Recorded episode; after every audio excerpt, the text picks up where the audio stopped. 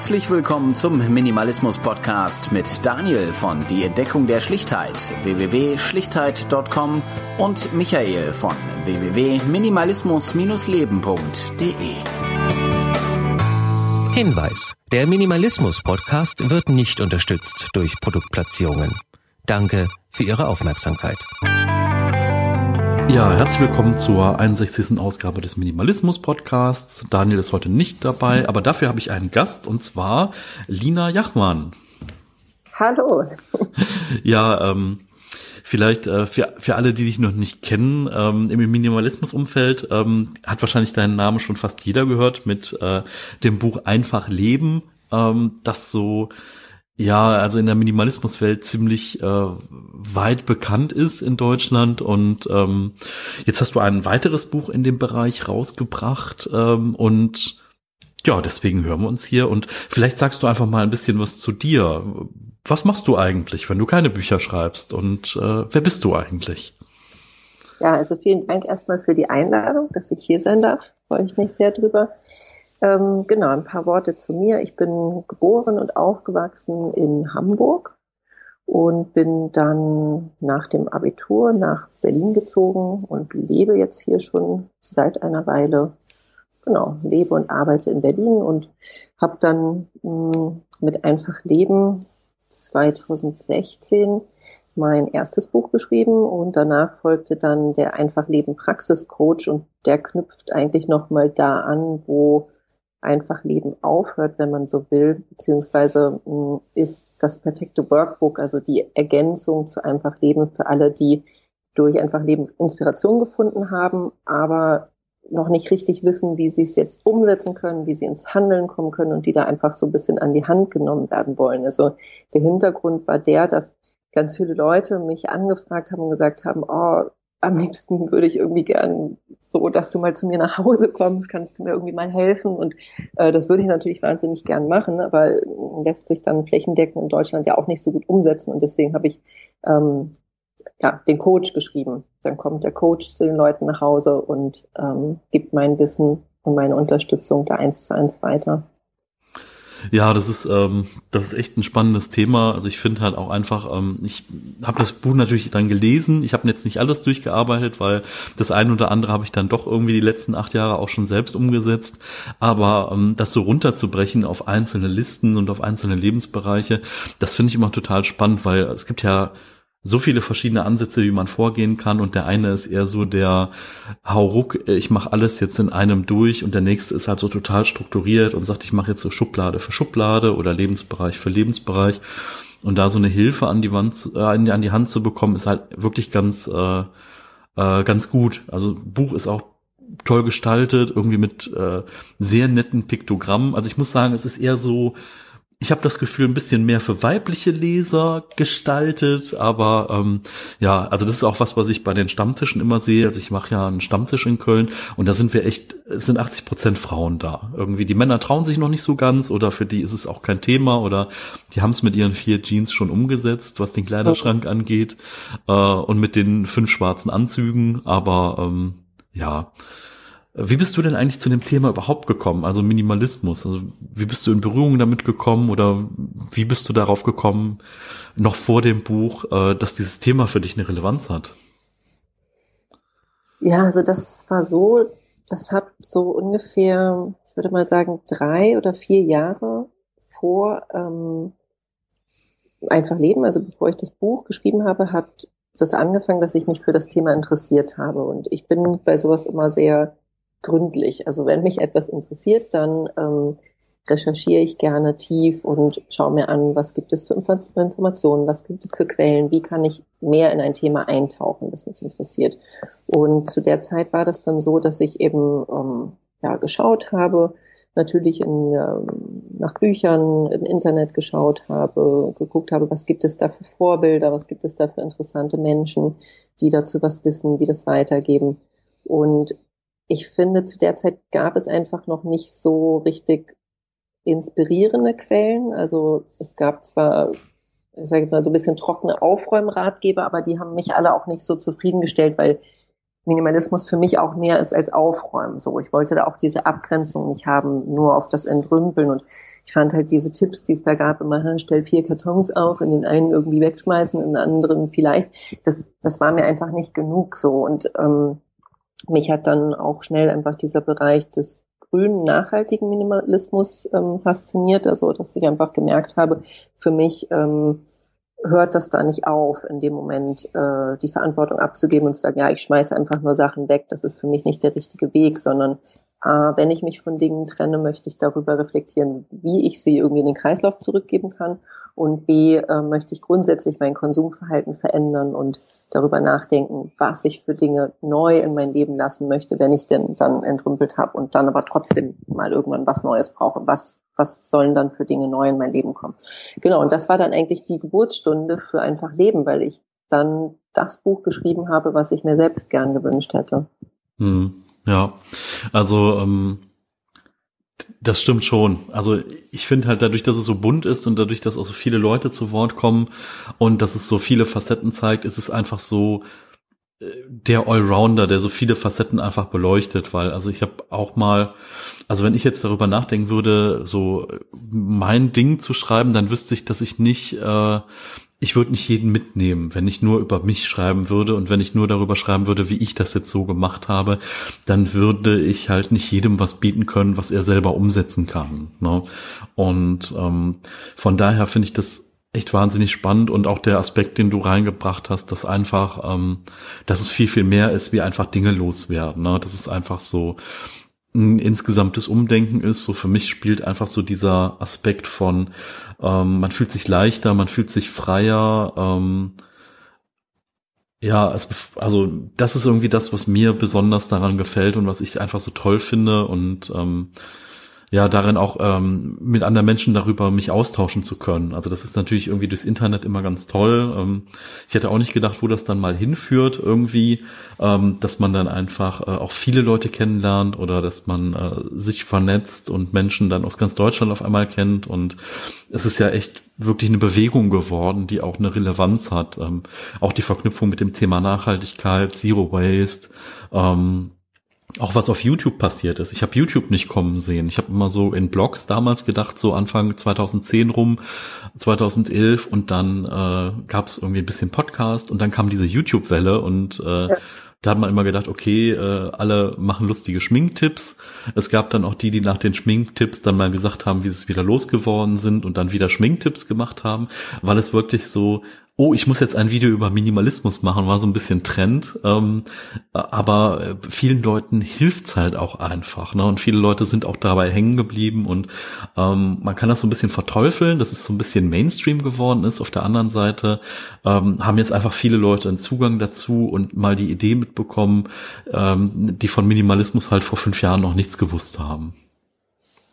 Ja, absolut, genau. Also ich finde, das ist einfach ähm, eine schöne Einladung, um sich mit dem Thema zu beschäftigen und um eben ähm, auch zu sehen, ja, wie, also Minimalismus ist ja auch total individuell. Jeder lebt das unterschiedlich. Also allein schon von, ich habe nur 50 Dinge oder ähm, ich habe ein paar mehr Dinge. Also was ist denn die für mich richtig gute Zahl, mit der ich mich irgendwie wohlfühle? Und äh, deswegen ist das ja auch so ein Part im Praxiscoach, wo man eingeladen wird, einmal zu zählen, wie viel man denn wie viel man denn wirklich hat und einmal einzuschätzen, was man denkt, wie viel man hat und dann auch mal zu schauen, ähm, sind die Zahlen überhaupt deckungsgleich und wo möchte ich eigentlich hin? Also wo liegt denn meine Wohlfühlzahl? Sind mir jetzt 50 Sachen zu wenig und fühle ich mich da eingeschränkt in meinen Möglichkeiten? Also das Bedürfnis nach Dingen ähm, ist ja auch sehr, sehr individuell, abhängig davon, ob man jetzt alleine lebt oder in der Familie lebt oder ähm, was für eine Arbeit man hat, was für Hobbys man hat. Deswegen denke ich, ähm, ist das sehr wichtig, beim Minimalismus auch offen zu bleiben und zu schauen, wie setze ich es irgendwie individuell für mich um, dass es mein Leben bereichert. Auf jeden Fall. Also ich finde auch gut, den, ähm, dass da auch einfach der Ansatz drin ist, dass nochmal auf das Thema Journaling eingegangen wird. Ne? Also es ist halt so, ähm, vor zehn Jahren, da kannte jeder ein Notizbuch und da hat vielleicht mal jemand noch seinen Filofax gehabt und hat sich privat, ich sag mal, Termine da notiert oder vielleicht abends so ein bisschen Tagebuch geschrieben.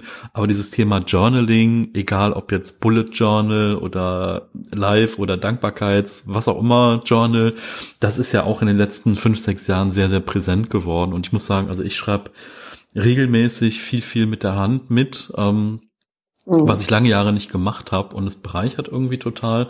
Also manchmal sind es Gedanken, manchmal ist eine Einkaufsliste, manchmal Ideen äh, und manchmal auch einfach nur um des Schreibens willen, um einfach wieder reinzukommen, einfach morgens mal ein paar Gedanken runterzuschreiben und ähm, es ist eigentlich ganz schön, dass äh, ganz viel in dem in dem Ratgeber auch einfach ein Angebot ist. Ne? Also es steht ja nicht drin, so jetzt machst du von Seite eins bis äh, bis zum Ende durch und danach äh, bist du fertig, ne? sondern einfach, dass man auch noch mal reflektieren kann, dass man noch mal zurückschauen kann, dass man vielleicht noch mal durcharbeitet und äh, ja, weil alles ist auch irgendwie ein Prozess und es geht auch immer in Wellen. Also beim Aussortieren du kennst das wahrscheinlich auch, ne? Man fängt irgendwie mit einer Kategorie an und dann irgendwann ach ja, da war ja noch die Küche oder da war ja noch der Keller oder ähm, war das bei dir einfach so, dass du gesagt hast, okay, ein Wochenende, ich gehe einmal durch und dann ist gut?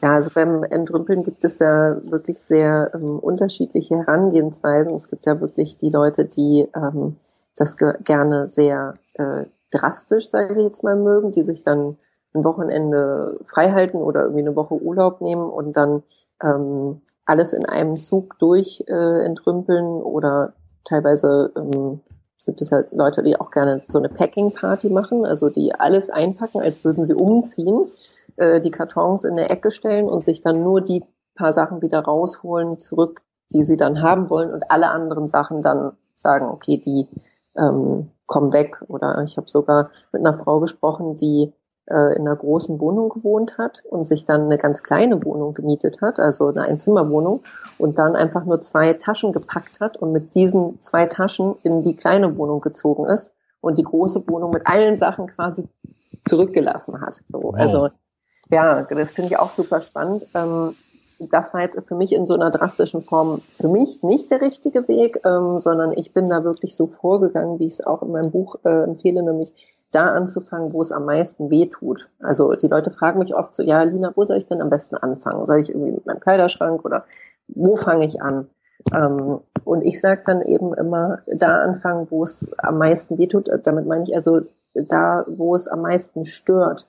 Also welcher Bereich ähm, wird denn als zu viel empfunden oder als Belastung empfunden, wenn es jetzt so ist, dass man morgens vom Kleiderschrank steht und denkt, oh Gott, oh Gott, ich, wenn ich einen Teil rausnehmen will, fallen mir schon drei entgegen und ich habe auch gar keinen Überblick mehr, was ich überhaupt habe und äh, das, das belastet mich alles, dann da anfangen und da erstmal Ordnung und Struktur reinbringen und schauen, was äh, die Lieblingsteile sind. Und ich finde das auch total wichtig, keinen defizitären Blick anzuwenden. Also nicht, was sind die Sachen, die ich loswerden möchte, sondern was sind die Sachen, die ich behalten möchte, die mir gut tun, die, die mein Leben bereichern. Und ähm, gerade beim Kleiderschrank ähm, sagen dann einige, ja, aber ich weiß gar nicht, was mir gefällt oder was ist denn mein Stil.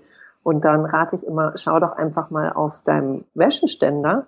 Da hängen ja die Teile, die du offensichtlich sehr gerne magst. Und da hängen deine Lieblingssachen, die du immer wieder trägst, die du gerne trägst und wäschst. Ähm, und daraus kann sich dann ja auch ganz einfach ein Stil ableiten lassen. Also wenn man jetzt sieht, oh, auf meinem Wäscheständer hängen nur Streifen-Shirts und nur schwarze Hosen, ja, dann ist das wohl dein Stil. Herzlichen Glückwunsch, du hast ihn gefunden. Und äh, von den anderen Sachen kann man sich dann natürlich auch viel leichter trennen, wenn man da erstmal so eine Klarheit hat und so einen Fokus bekommen hat. Ähm, ja, und sich selber auch so ein bisschen besser kennengelernt hat. Und ich finde, das ist ja auch das Schöne am Minimalismus auf dieser Reise, dass ähm, man sehr viel Zugang zu sich selbst bekommt und einfach auch ähm, ja, dass das eigentlich ein Geschenk ist, sich damit auseinanderzusetzen, was ihm selbst wichtig ist, weil gerade wenn so diese ganze Beschäftigung im Außen mit Dingen so ein bisschen reduziert wird, dann entsteht ja auch wieder Raum und wieder Freiheit, um sich mit Dingen im Inneren, also mit sich selbst zu beschäftigen. Und das ist ja auch was, wo der Praxiscoach ganz, ja, ganz doll ansetzt, dass ich da eben dazu einlade, auch einmal zu reflektieren, was sind eigentlich meine Werte, was ist mir wichtig und auch nicht nur aufräumen im physischen, sondern ja auch aufräumen der Sprache, der Gedanken. Wie rede ich eigentlich mit mir selbst? was für Worte verwende ich, ähm, bin ich da liebevoll oder wie ist da eigentlich mein Umgang oder möchte ich vielleicht auch mein Vokabular mal entrümpeln und ähm, mir eine andere Sprache zulegen.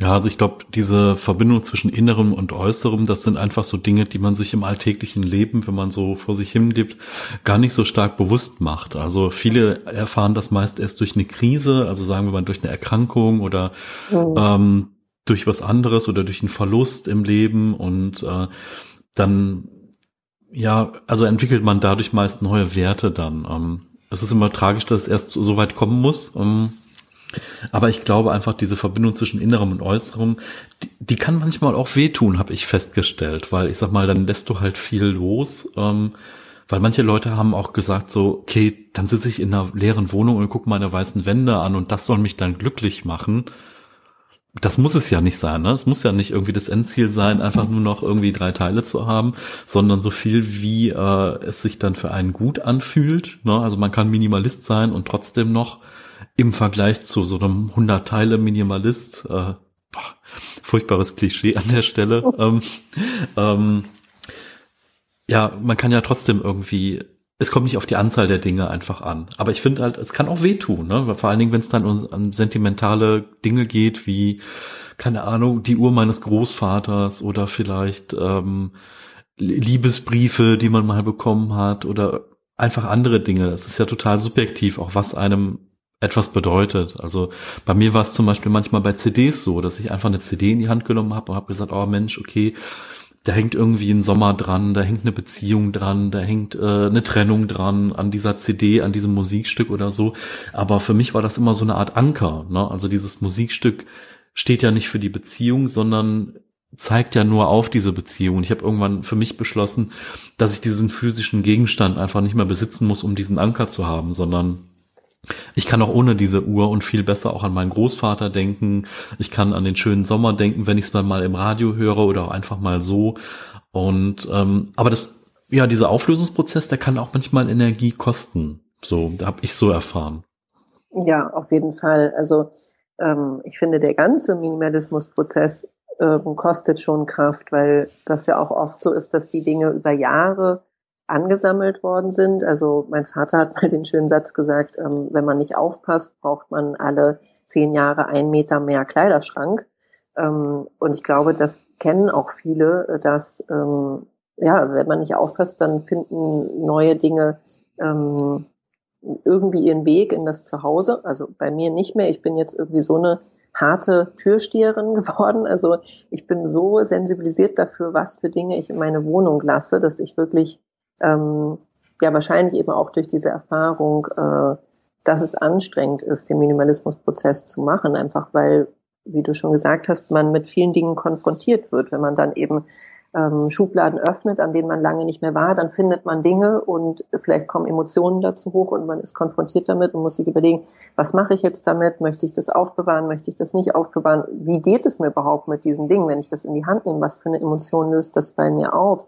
Aus? Habe ich da eine schöne Erinnerung? Also ich finde das Beispiel toll mit der CD, die, die dich an einen schönen ähm, Sommer erinnert, aber es können ja auch Dinge dabei sein, ähm, mit denen man keine guten Erinnerungen verbindet und die einen vielleicht traurig stimmen. Also ähm, das, ja, das ist schon einfach ein Prozess, der da angestoßen werden kann, der auch erstmal nicht immer nur super leicht und lustig ist. Ja, ja, also ich finde es gut, wie du gesagt hast, dass du so der, der Türsteher bist äh, und schaust, was du reinlässt. Ähm, was man auch ganz oft unterschätzt, äh, wenn man es dann, ähm, ich sag mal, wie du gesagt hast, in so einen Kreislauf auch zurückgeben will, es kostet ja viel, viel mehr Energie, anstatt die Mülltonne aufzumachen und es da reinzuwerfen. Ne? Also Gott sei Dank gibt es flächendeckender in Großstädten jetzt Bücherschränke und es gibt irgendwie Sozialkaufhäuser, wo man sagen kann, hier, hol doch mal bitte Möbel ab, ich möchte da nichts für haben, aber die sind noch gut das heißt, es gibt schon mehr Möglichkeiten. Äh, ist auch gut, dass die so aufgezeigt sind. Du hast viele Links im äh, Buch drin.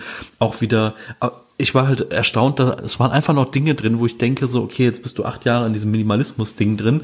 Und trotzdem waren da noch so zwei, drei Links, also es waren so die üblichen Verdächtigen plus halt noch mal so einige Links, wo ich dachte, ah, das kenne ich ja gar nicht, das ist ja spannend. Ähm, und ähm, das war einfach interessant, dass da noch mal mehr drin war, wie ich eigentlich gefunden habe und wie mir bekannt war. Und ähm, Ja, aber wenn man dann einmal durch den Prozess geht und weiß, okay, boah, das jetzt so loszuwerden, dass es noch andere nutzen können, dass äh, es irgendwie äh, zurückgeht ähm, und äh, auch nochmal so, ja, man möchte es ja dann auch in gute Hände geben, ne? Das ist so wie, ja. äh, man möchte halt irgendwie nicht alles dann äh, einfach in Riesenkisten packen und es irgendwo hinschicken, sondern man möchte auch wissen, wo es dann ankommt. Ne? So vielleicht dann nicht zum Reseller, sondern in die lokale Kleiderkammer oder vielleicht nicht für drei Cent das Buch weggeben, dann stelle ich es auch lieber in den Bücherschrank. Ne? Wenn ich unter einem Euro krieg, stelle ich es lieber in den Bücherschrank.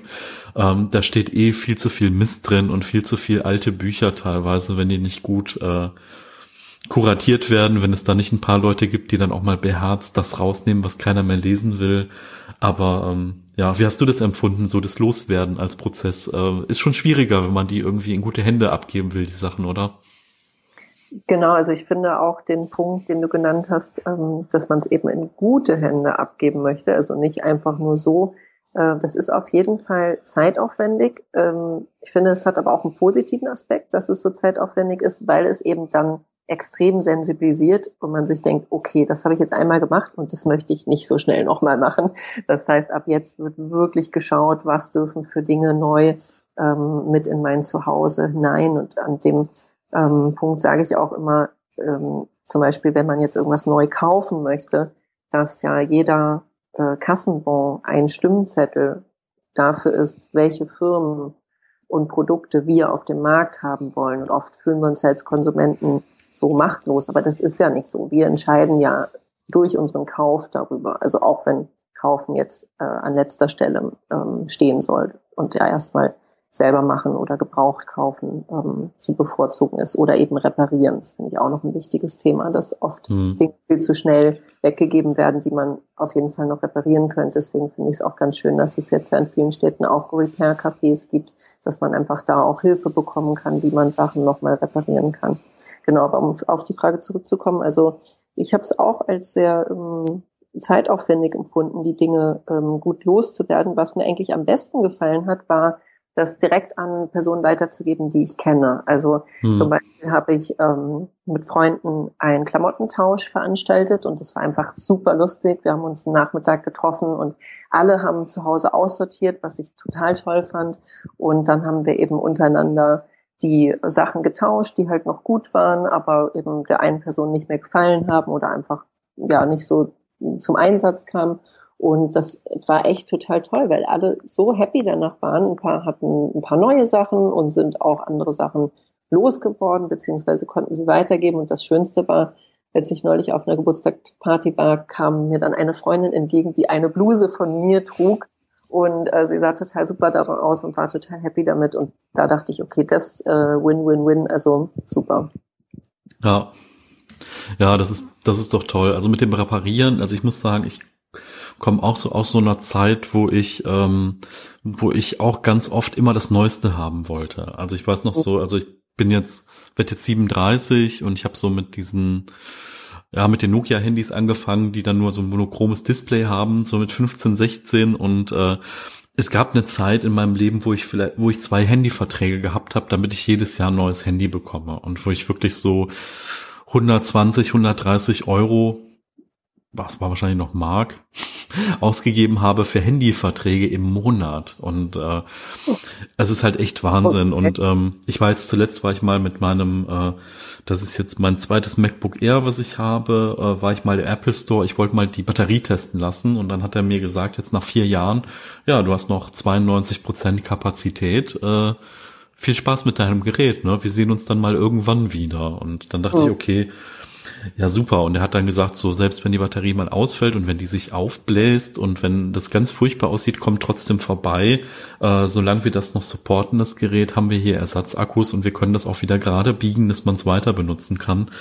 Ähm, das ist halt einfach gut, dass man über so Möglichkeiten redet, weil viele sind sich dessen ja auch gar nicht bewusst, dass man so viel reparieren kann und dass so viel möglich ist. Und ähm, ich finde es eigentlich ganz schön, weil man halt jetzt auch ganz oft bei moderner Technik an so Leistungsgrenzen gekommen ist. Ne?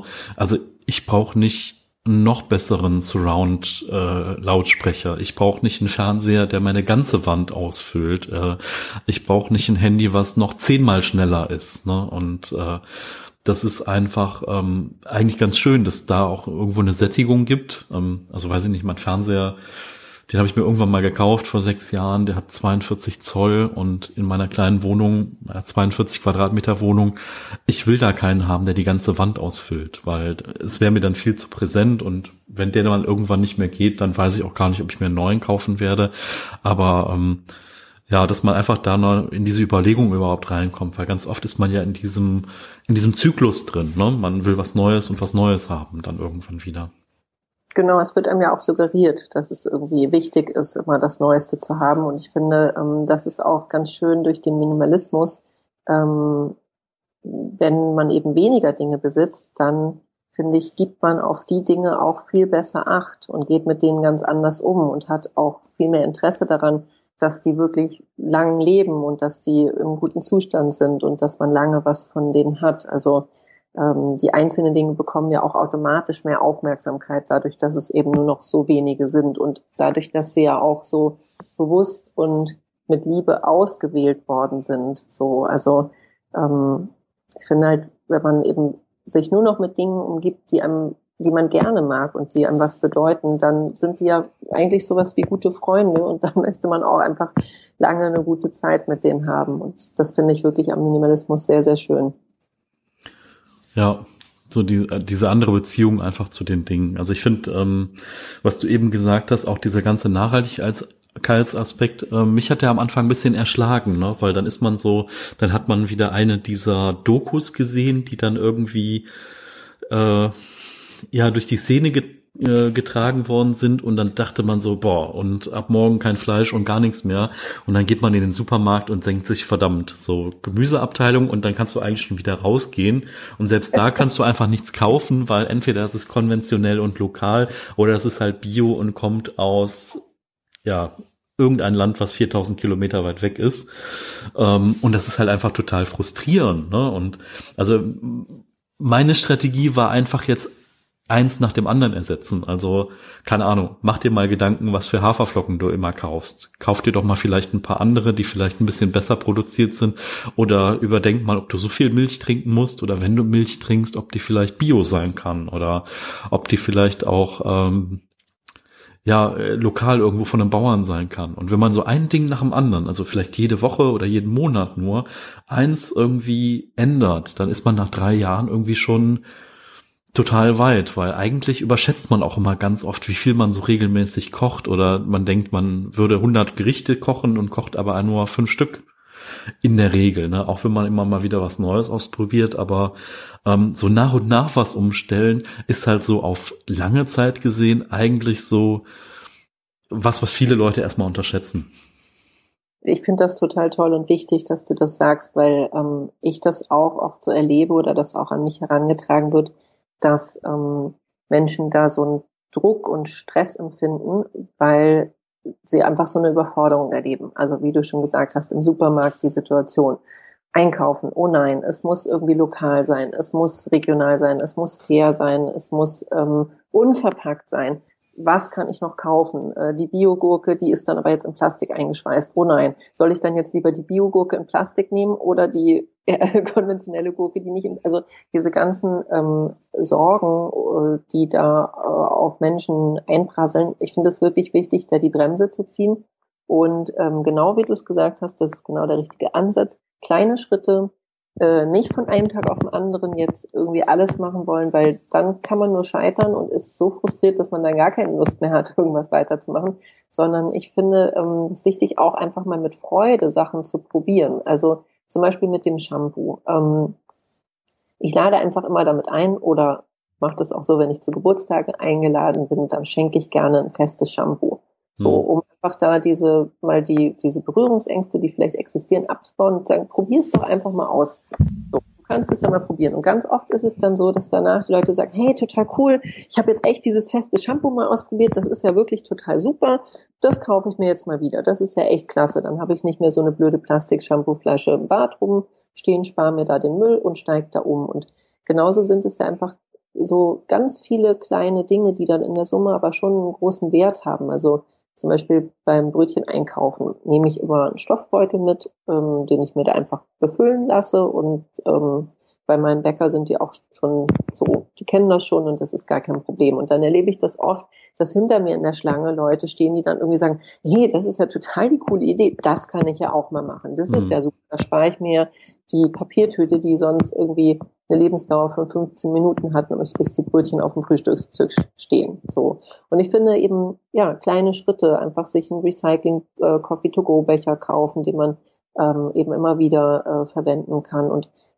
ja, in der Summe ein Stofftaschentuch mal umsteigen, mal ausprobieren. Es sind so viele kleine Schritte, die dann in der Summe ganz, ganz viel bewirken und die eben dazu führen, dass man nicht überfordert ist und denkt, oh Gott, äh, das bekomme ich jetzt aber nicht hin und ich kann jetzt keine gute, keine gute Minimalistin oder kein guter Minimalist werden. Und ich finde eh dieser Perfektionsanspruch, ähm, das ist was, was ich so ein bisschen schade finde und einfach gerne rausnehmen wollen würde. Jeder macht es auf seine Art und Weise und es ist immer gut. So.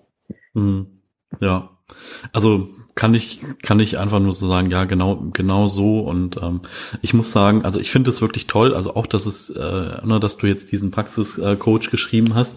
Auf der anderen Seite, was ich manchmal immer so als Tipp gebe, ist so ein bisschen dieses Les, les die Ratgeber, aber vergiss sie danach wieder, ne? Weil es ist so, irgendwann gibt's halt so viele Ratgeber und die Leute halt versuchen sich halt so strikt daran zu halten, dass sie halt vergessen, ihren eigenen Prozess zu leben. Ne? Das ist so, ähm, ich muss sagen, dass ich es echt ganz schön fand, dass ich damals irgendwie nur, ich sag mal, Simplify Your Life und Feng Shui gegen das Gerümpel des Alltags.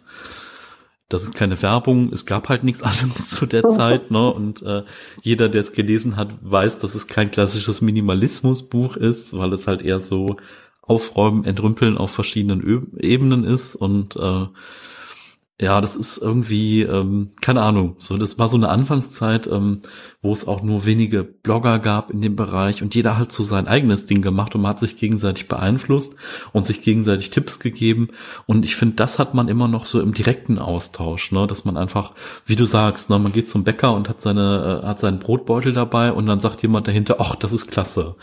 Oder du verschenkst einfach festes Shampoo und dann sagt jemand, ja, ähm, probiere ich aus.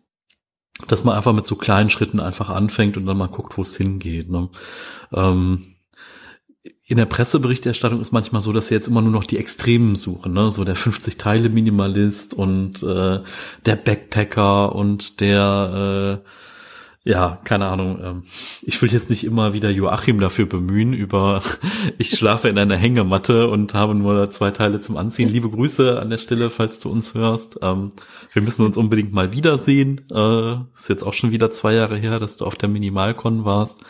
Ähm, aber es gibt ja viele Beispiele, ne? so die ganzen Backpacker, digitalen Nomaden, die jetzt Minimalismus einfach als Tool nehmen. Also die reden nicht so viel über Minimalismus, aber bei denen ist halt so, alles passt in einen Rucksack und eine Reisetasche und dann äh, geht's ab in ferne Länder, wo die Lebenshaltungskosten irgendwie geringer sind und man mit 800 Euro um die Runden kommt. Ähm, da kommen jetzt aber auch schon wieder die ersten zurück und sagen, ja, okay, äh, fester Wohnsitz ist auch ganz schön und wenn ich jeden Tag zehn Stunden aufs Meer gucken kann, aber davon neun Stunden arbeite, ist das halt auch nur ein Ausblick wie zu Hause, ne? Irgendwann. Irgendwann tritt da eine Gewöhnung ein. Ähm, ich finde das total spannend. Ähm, würdest du denn sagen, das ist jetzt so was Minimalismus oder die, das, was du jetzt hast, so an Dingen, das würdest du einfach beibehalten oder denkst du, es kommt irgendwann mal wieder dieser Umschwung, dass man sagt, okay, und äh, auf einmal ist die Bude wieder voll und ich habe wieder 300 Bücher im Regal stehen und äh, denkst du, das ändert sich nochmal oder glaubst du, das ist jetzt einfach was, was du gefunden hast und was dich jetzt so weiter begleitet? Ja, also ich finde das wirklich total wichtig, ähm, genau wie du betont hast, Minimalismus hat viele Gesichter und ähm, ich finde das auch ganz, ganz wichtig zu sagen, es geht nicht darum, also es ist kein Wettbewerb, wer irgendwie am wenigsten hat, hat ja. gewonnen und nur wer irgendwie 100 Sachen hat, ist ein Minimalist und wer 101 Sachen hat, hat schon verloren. Das finde ich wirklich ganz, ganz wichtig, weil ähm, oft Leute auf mich zukommen und sagen, oh Gott, das könnte ich ja nicht. Ich kann ja nicht mit nur irgendwie drei Teilen leben und das ist ja nichts für mich. Ich habe ja auch ein Hobby, irgendwie ich male ja gern und dafür brauche ich ja meine Pinsel und Farbe und deswegen kann ich ja schon keine Minimalistin sein. Und da sage ich immer so, hey, stopp, stopp, stopp, stopp, stopp. So funktioniert das Ganze ja gar nicht. Es geht ja nur darum, dich von den Dingen zu befreien, die dein Leben nicht bereichern die Dinge, die dir gut tun und die dein Leben bereichern und die wertvoll für dich sind, die darfst du alle behalten. Und wenn dazu Utensilien für dein Hobby gehören oder Musikinstrumente oder äh, Sportsachen, dann darfst du das alles haben und darfst trotzdem Minimalistin sein. Und genauso würde ich das auch auf mein eigenes Leben übertragen. Also die Dinge, die ich jetzt habe, mit der Zahl fühle ich mich wohl und mit den Dingen fühle ich mich wohl. Ich schließe aber nicht aus, dass sich das verändert. Also ich habe jetzt auch keine starr limitierte Zahl. Also ich habe so eine für mich gefühlte Wohlfühlmenge, sage ich jetzt mal, so ein Wohlfühlvolumen. Ähm, das nenne ich immer ähm, auf Null kommen. Also das mhm. ist meine Bezeichnung dafür, dass ich mal sage, ich möchte irgendwie auf, auf Null kommen oder auf Null sein. Mit Null meine ich natürlich nicht Null, sondern ähm, dass es eben ja sich für mich gut anfühlt, dass ich Dinge ähm, um mich habe, die mir gut tun, die ich A benutze und die mich B aber auch inspirieren oder die ich auch für meine Arbeit brauche. Ähm, ich schließe aber nicht aus, dass sich die Zahl auch verändert nach oben oder auch nach unten. Also einfach, wenn sich vielleicht Lebensumstände verändern oder ich neue Interessen bekomme und für die einfach dann was brauche. Also ich jetzt zum Beispiel habe ich angefangen, was Neues zu lernen, und zwar Ukulele spielen und habe jetzt seitdem eine Ukulele, die hatte ich vorher nicht. Und also ja, das Leben verändert sich ja und deswegen wird sich auch natürlich immer die Anzahl ähm, an Besitztümern nach oben oder nach unten verändern. Aber ich glaube, ähm, was sich grundsätzlich nicht mehr verändern wird, ist einfach das Bewusstsein für ähm, Ressourcen auch, die Wertschätzung für Ressourcen, die, das Bewusstsein dafür, wie Dinge hergestellt werden und eben daraus auch ähm, die Erkenntnis, dass ich einfach sehr achtsam konsumieren möchte und dass ich mir genau überlegen möchte, wenn ich Dinge neu in mein Leben lasse, was das für Dinge sind, wo die herkommen, wie die hergestellt worden sind. Das wird sich nicht mehr verändern, weil das ist einfach so eine grundsätzliche Erkenntnis und so ein Lifestyle-Change. Ich glaube, wer das einmal erlebt hat, das, das vergisst man nicht wieder. Das ja, ist dann auch so drin und so automatisiert. Das wird sich nicht mehr verändern. Ja, es ist so ein bisschen so wie diese, ich sag mal, ähm, die Baum der, der Baum der Erkenntnis, ne, so wenn du einmal von dieser Frucht probiert hast, dann kannst du nicht mehr zurück, ne, oder wie in Matrix, möchtest du die blaue oder möchtest du die rote Pille, ähm, äh, manchmal finde ich das so ein bisschen schade, ne? weil man hat dann nicht mehr die Wahl zurückzugehen, aber äh, und muss dann, also muss dann wirklich auch ähm, da konsequent sein. Ähm, ich hatte mal ich hatte mal so eine Phase, wo ich viel Tee getrunken habe und wo ich mich so durchprobiert habe bei Schwarztee und dann habe ich irgendwie gefunden, okay, Assam ist mir so ein bisschen zu stark oder da muss irgendwie ein kalter Wintertag sein und ich mag dann lieber Darjeeling und bei Darjeeling mag ich lieber den First Flush aus dem und dem Garten Sri Lanka oder wo auch immer und dann denke ich immer so, boah, das war dann auch echt hart, wenn man irgendwo war und hat dann so einen Beuteltee bestellt, weißt du, und hat dann einfach so generische Marke aus dem Supermarkt Beutel mit äh, weißem Schildchen dran, generischer Name drauf, bekommen. Und dafür haben sie dann zwei Euro genommen für so Wasser mit ein bisschen Geschmack. Und äh, woanders hast du dann echt so losen Tee bekommen im äh, im äh, in einem Permanentfilter, den man auch immer wieder wechseln kann und so. Die haben es dann zelebriert, aber ähm, wenn man dann schon so fragt, was haben sie denn für Tee? Und da sagt einer schwarz und rot, da weißt du halt immer schon so, ähm, okay, da brauchst du halt keinen Trinken, ne? Das ist so. Ja. Aber manchmal denke ich dann so, ah, bin ich da nicht irgendwann zu weit gegangen, dass ich jetzt genau, also es ist eigentlich schön, dass ich weiß, okay, ich mag Darjeeling und es ist auch okay, wenn es irgendein Darjeeling ist, so, aber ähm, man kann sich auch in gewisse Dinge reinnörden, ne? Und man ist dann irgendwann auf so einem Level, wo man dann schwer zurück kann. Man kann sich auch desensibilisieren wieder mit manchen Dingen, aber ähm, ja, ich ja. weiß gar nicht, worauf ich so genau hinaus wollte. Ich glaube, wenn man irgendwie, weißt du, wenn man zu tief in den Kaninchenbau reinkriecht, dann kommt man vielleicht gar nicht mehr raus, ne? Und dann ist halt alles furchtbar. Und man muss auch fünfe Grade sein können. Es muss für dich okay sein, dass jemand irgendwie neben dir konventionellen Kram kauft und du musst ihm dann nicht direkt an die Gurgel springen oder sein Kaufverhalten kommentieren, ne? Weil diese, diese Extreme gibt's ja auch, ne? Also so die Bekehrer, die Retter und so, nenne ich die immer. Ähm, die einem so ihren Lebensstil ein bisschen aufzwingen wollen. Also ich finde ja immer nett, wenn man Angebote macht, aber es gibt ja auch so die dunkle Seite, ne, die dann äh, die Schilder hochhalten und sagen, nee, nur so ist richtig. Ähm, die hast du vielleicht auch schon getroffen. Also ich finde, das Wichtigste, was man dazu sagen kann, ist, ähm, die wichtigsten Dinge im Leben sind keine Dinge. Ja. Und natürlich kann man sich irgendwo rein nörden und jetzt irgendwie total darauf abgehen, welcher Tee der, der richtige oder der beste ist oder wie auch immer äh, und ob der irgendwo handgepflückt wurde oder äh, weiß der Kiki was. Aber ich finde im Kern geht es ja eigentlich darum, du bist irgendwie mit einer Freundin verabredet und möchtest einen Tee trinken gehen und es geht ja dann um die Begegnung und um das Gespräch und dann ist es ja im Endeffekt auch egal, ob du einen Schluck Wasser trinkst oder wie auch immer. Und ich finde, das ist ja auch was, was ähm, durch Minimalismus so schön in den Vordergrund tritt, dass Dinge in den Hintergrund rücken und ja, Begegnungen, Gefühle, Emotionen, Werte in den Vordergrund, äh, Raum bekommen, in den Vordergrund zu treten.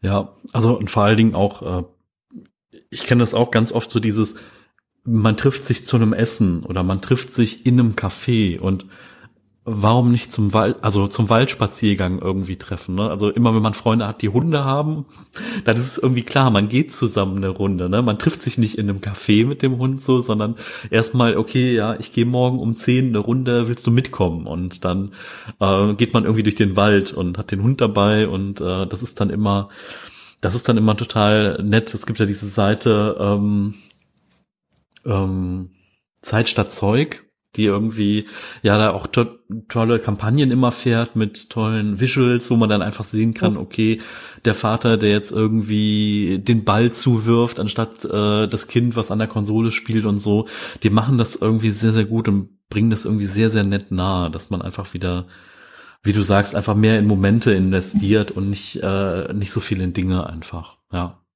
Genau, und ich finde das auch, genau wie du gesagt hast, dass das in unserer Gesellschaft so ähm, dass alles immer mit Konsum verbunden ist. Also die Begegnung, das Treffen, dass dann immer automatischen Konsum daran geknüpft wird, wie Kaffee trinken gehen ähm, oder essen gehen, finde ich auch schade. Und deswegen gibt es ja im Praxiscoach auch eine Seite, die sich damit beschäftigt und die eben einlädt, ähm, sich mal wieder zu konsumfreien Verabredungen mit Leuten zu treffen und mal wieder zu überlegen, kann man nicht zusammen äh, Rollschuh fahren gehen oder im Wald spazieren gehen oder sich eben einfach so treffen und zu sprechen, ohne immer automatisch so einen Konsum daran zu koppeln.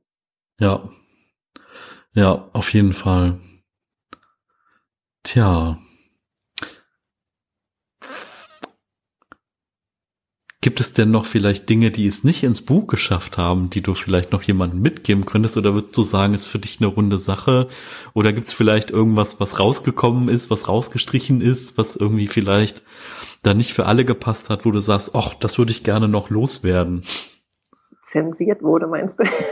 ja, zensiert ist immer so ein hartes Wort, aber ich meine, ne, es gibt ja immer irgendwie, ne, man schreibt ja so ein Buch und dann guckt ja noch mal einer drüber und sagt, oh, 600 Seiten drucken wir jetzt nicht oder so. Ja, sondern wir also, drucken nur 300 oder so.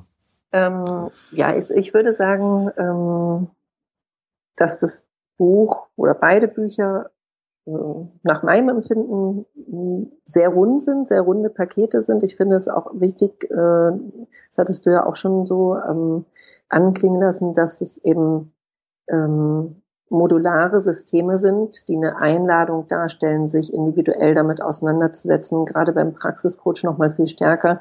Ähm, da geht es zum Beispiel auch darum, man muss es nicht von Seite eins bis zum Ende durcharbeiten, sondern man darf auch springen in dem Buch und man kann auch mal Sachen erstmal auslassen, wenn man merkt, ach, so weit bin ich irgendwie noch nicht oder äh, da fehlen mir gerade die Antworten, äh, dann macht man erstmal an einer anderen Stelle weiter, wo man merkt, oh, da fällt es mir gerade leicht und da habe ich einen Zugang, da habe ich Lust und dann Vielleicht, wenn man ein bisschen weiter im Prozess ist, dann geht man nochmal wieder zum Anfang und merkt, ah, jetzt kann ich das ausfüllen, jetzt bin ich soweit, jetzt, ähm, jetzt habe ich hier die Antworten gefunden. Und das finde ich irgendwie nochmal ganz wichtig zu sagen, dass es eben ähm, auch darum geht, mh, nicht die Freude zu verlieren und ähm, ja, sondern sich dem ganzen Thema mit, mit Leichtigkeit und mit Spaß äh, zu widmen. Was ich aber sagen kann, es gibt eine Thematik im Buch, die ich gerne noch vertiefen würde, also die einfach nicht genügend Raum gefunden hat, weil es ein Thema, Entschuldigung, ähm, weil es eben ein Themenbereich ist, der so groß ist, den ich im Praxiscoach nur anschneide und der dort nicht genügend Raum gefunden hätte.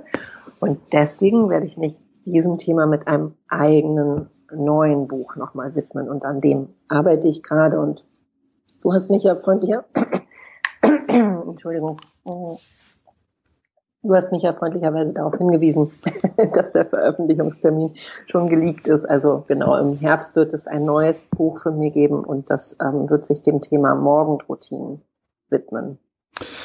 Ja, finde ich total spannend. Also ich habe auch bei der einen oder anderen Seite gedacht, so, boah, das ist schon ganz schön kompakt, ne? Du reißt ja manchmal so ein Thema dann so auf einer Seite an, wo ich denke, okay, über dieses Thema habe ich schon ein ganzes Buch gelesen, ne? So ähm, auch so dieses Thema Dankbarkeitsjournal oder so oder äh, auch worüber du äh, gesprochen hast über, dass man seine Sprache überdenken soll. Es gibt ja auch nur Seminar gewaltfreie Kommunikation und ganz viel in dieser Richtung und ähm, deswegen also so als ähm, als Impuls finde ich das total toll, aber ich denke dann manchmal so, ach verdammt, da hätte man jetzt auch irgendwie fünf Seiten mitmachen können.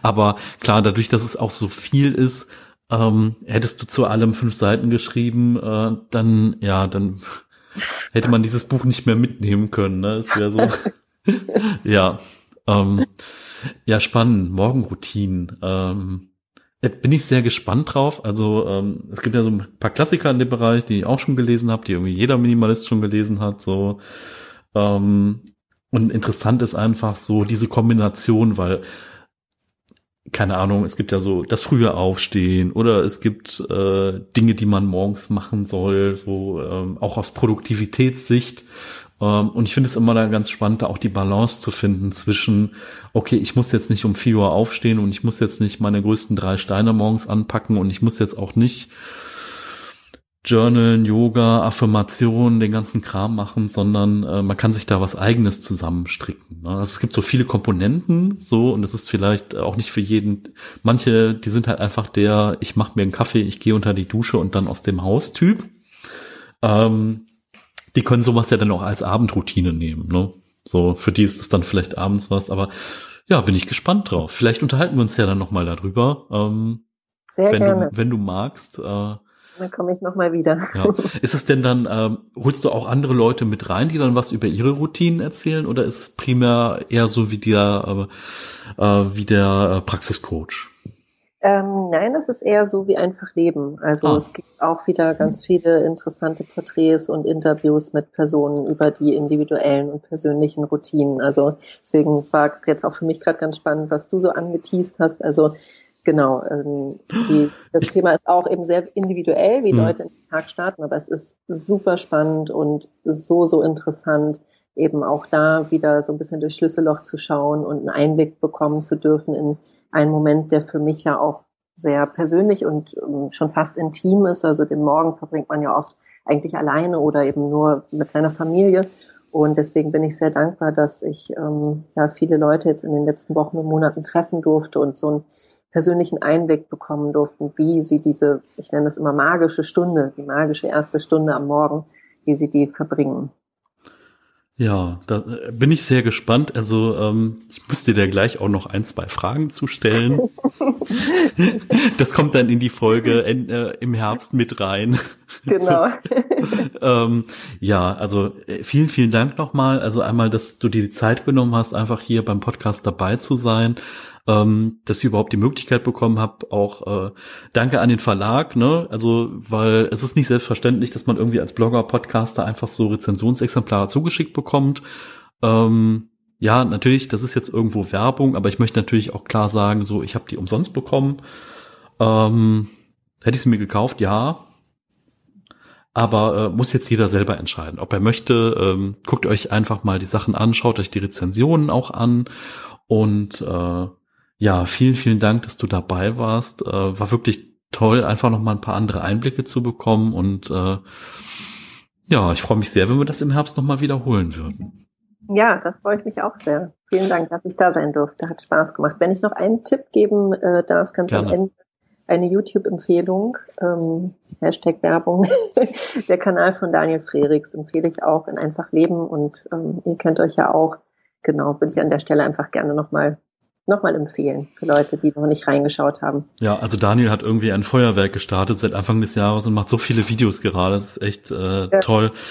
Ähm, was ich an ihm mag, ist einfach, er ist so reflektiert. Ne? Er reflektiert einfach so und äh, es ist einfach so unter dem Obergriff wundert sich über Dinge und redet darüber und äh, regt einfach zum Nachdenken an und ich sag mal mit dem, was er gelernt hat und er kennt sich einfach mit Filmen aus, ähm, macht er das echt toll. Liebe Grüße Daniel und äh, Liebe Grüße. ja. Dann schließen wir jetzt und sage ich nochmal vielen Dank und äh, ja, auf Wiedersehen. Dankeschön. Tschüss. Tschüss.